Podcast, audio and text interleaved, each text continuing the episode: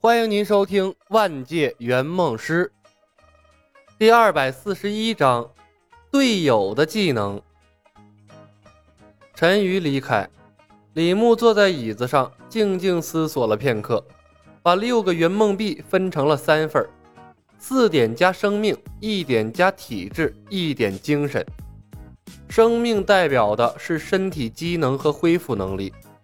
在风云世界尝到了不死之身强大恢复力的甜头，李牧有意识地为自己增加生命的长度。他要做打不死的小强。至于力量，有内力的支撑，暂时不加也没关系。而且，仙剑的世界拥有各种各样奇特的法术，单纯的力量起到的作用太低了。也许是属性点都用来加生命的原因，这次他的战斗力提升的不高，只是从二百三十三涨到了二百六十六。战斗力不上千，在仙剑世界基本没什么用。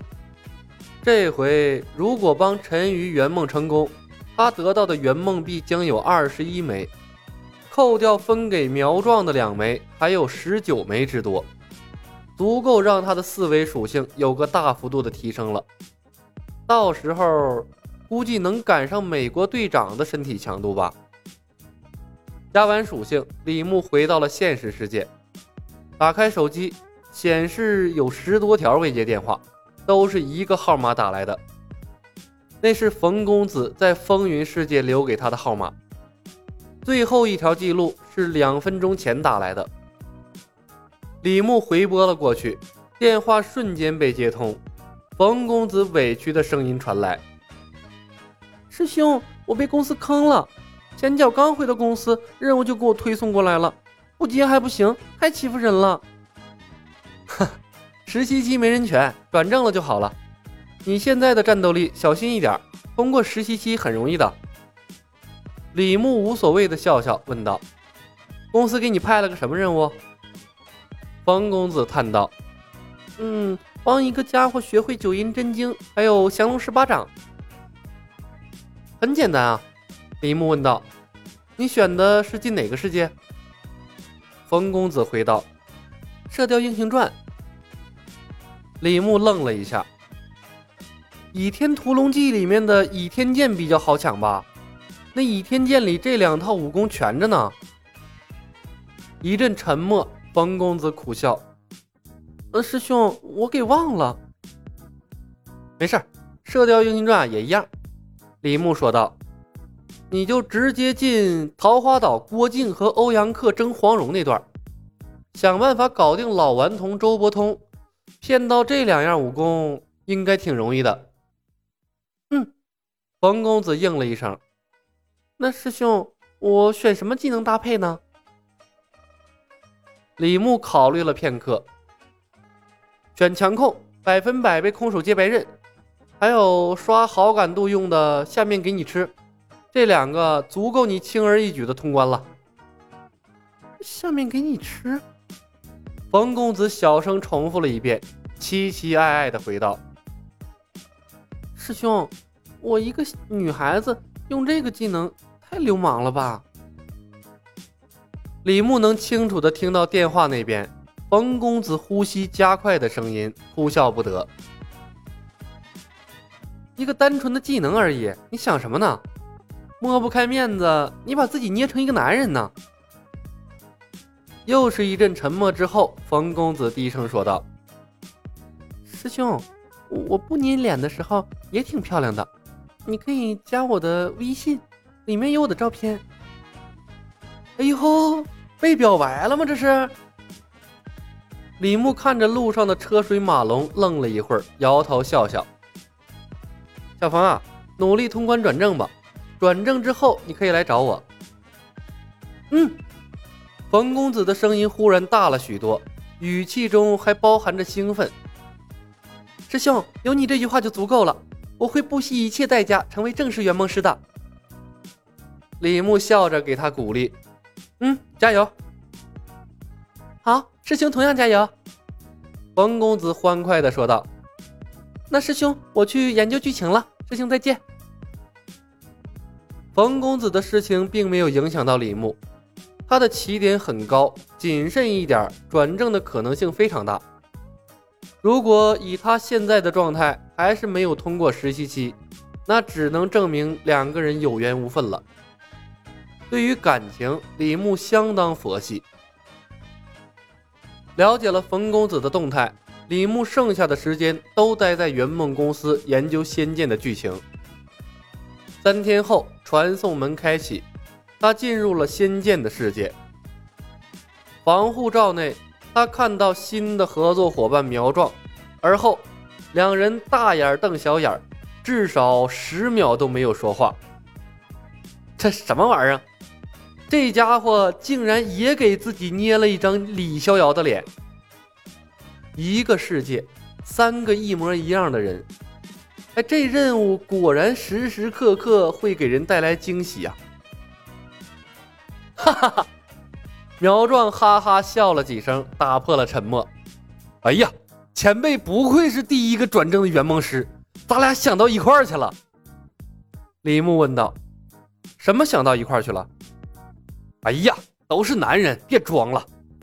苗壮朝李牧眨了下眼睛，那胳膊摆来摆去，猥琐的笑道：“嘿嘿，哎呀，李逍遥艳福不浅，前辈，你这不是想利用这张脸浑水摸鱼吗？”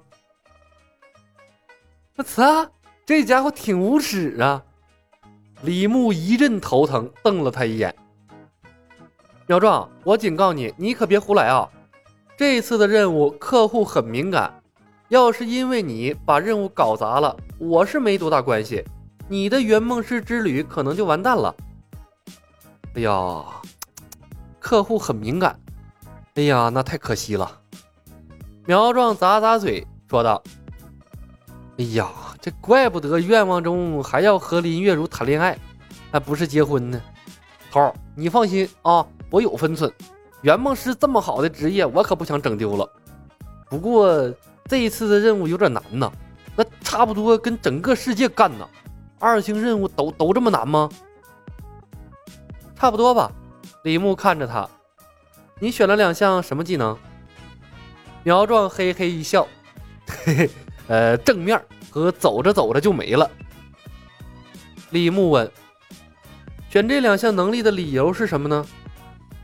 苗壮扬了下眉毛：“正面啊，强制性让对方扭头看自己。咱们最终不是得推那个拜月吗？我就躲他身后，冷不丁喊他一句，搞不好能直接把他脖子整折了。你看这咋样？”李牧额头的青筋跳了两下。那第二项能力呢？陷阱术啊！苗壮回道：“拜月教徒那么多，而且我那个电视剧我都看了啊，大部分人都是靠走的，就这个技能，那简直是陷马坑一样存在呀！攻防一体，那不是来多少坑多少啊！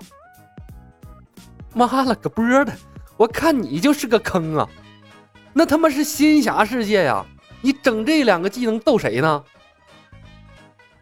这家伙选技能的能力还不如冯公子啊！李牧微微皱了下眉头，问道：“苗壮，你前两个任务是什么？都怎么过的？”苗壮挠挠头，嘿嘿一笑：“嘿嘿，第一个任务是帮一个那个猥琐的家伙顶替韦小宝，娶他那七个老婆，顺带呢还得坐上韦爵爷的位置，百分百被空手接白刃和傅宇啊那一路强推呀！”赋予客户百分百被空手接白刃的技能，两个会空手接白刃的人，在鹿鼎记的世界，连皇帝都能抢过来做了吧？李牧想吐槽两句，但想了想，他的百分百被空手接白刃也没干了什么正经事儿，只是给李寻欢送了个女人，貌似也是大材小用了。苗壮哼了一声，接着说道：“哼。”第二个任务就有点难了，那客户想要啊，在三国娶蔡文姬、貂蝉、孙尚香，他妈的这三个女人出现的时间差他妈十几年，那简直是狗啊！硬生生让我在三国待了两年多完成的。李牧好奇的问道：“那你你是怎么完成的？”苗壮笑了呵呵，那家伙又没规定必须是原装的，我钻了个空子。那吕布死的时候抢了貂蝉，完了又从塞北给他找了个两个孩他妈叫也叫蔡文姬，最后啊在东吴娶了那个十二岁的孙尚香，还没等他洞房呢，我就把任务结束了。